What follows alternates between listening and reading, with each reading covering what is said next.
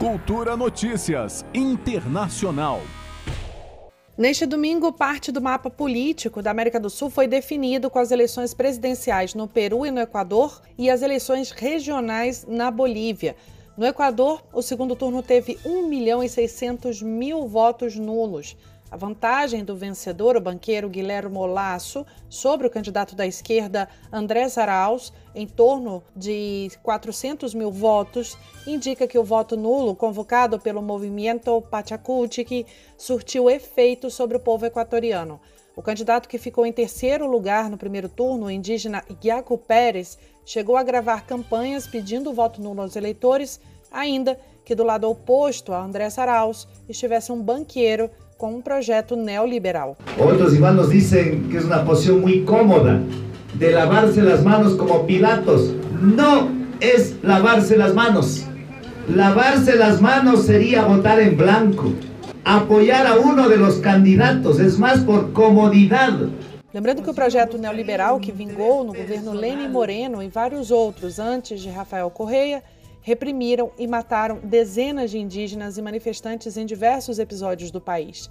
Reconhecida a vitória de Laço, Andrés Arauz fez um discurso de líder político. Ele disse que quer recuperar a organização popular, convocou o movimento indígena para a unidade em defesa da classe trabalhadora e da plurinacionalidade, sem deixar de denunciar que competiu em eleições desiguais. Pero lo que es muy importante ahorita es poder mandar una, un gran abrazo de agradecimiento a todos ustedes, a esta militancia que ha estado firme a lo largo de estos años a quienes han podido sobrellevar tremendos obstáculos para poder siquiera participar. Arauz ligou ainda para o presidente eleito para parabenizá-lo pela vitória. O direitista Guilherme Lasso, do movimento CREL, assume o cargo em 24 de maio, substituindo o atual mandatário Lene Moreno. O mandato vai até 2025.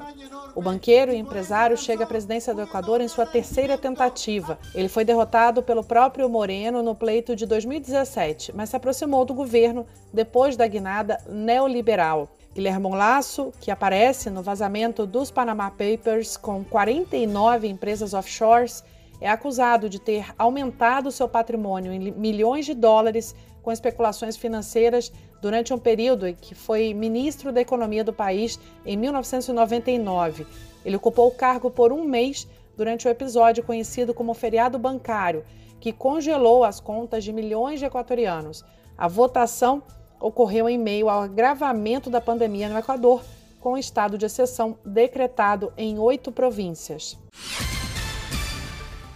No Peru, a apuração das eleições presidenciais indica que o candidato do Partido Peru Livre, Pedro Castillo, ampliou sua vantagem e segue liderando a disputa.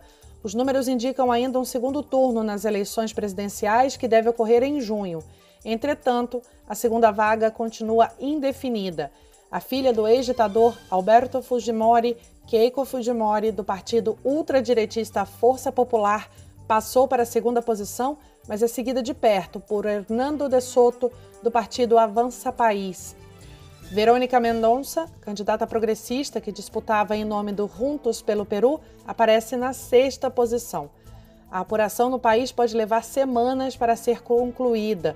O presidente do Júri Eleitoral Nacional, Jorge Luiz Salas, disse que uma projeção realizada pelo órgão indica que a confirmação de quais candidatos vão estar no segundo turno deve sair somente na primeira semana de maio. O candidato pelo Peru Livre, Pedro Castillo, é docente do ensino básico do país e teve reconhecimento nacional em 2017, quando liderou uma greve de profissionais da educação. O Partido Peru Livre é uma sigla que se define como marxista-leninista mariateguista, em referência a José Carlos Mariátegui, um dos primeiros e mais influentes pensadores do marxismo latino-americano do século XX.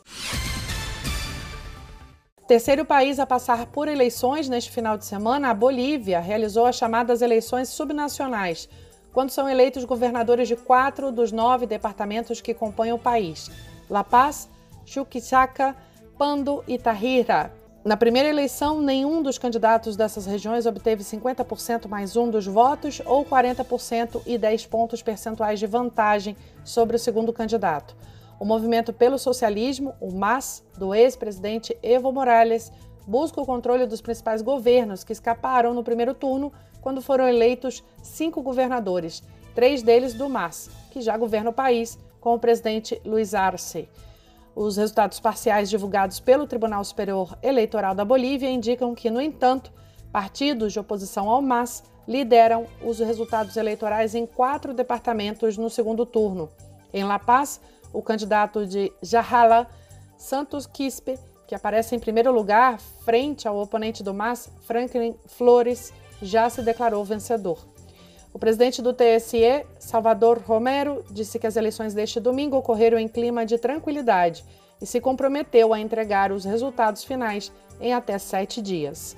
Juliana Medeiros, para a Cultura FM. Cultura Notícias Internacional.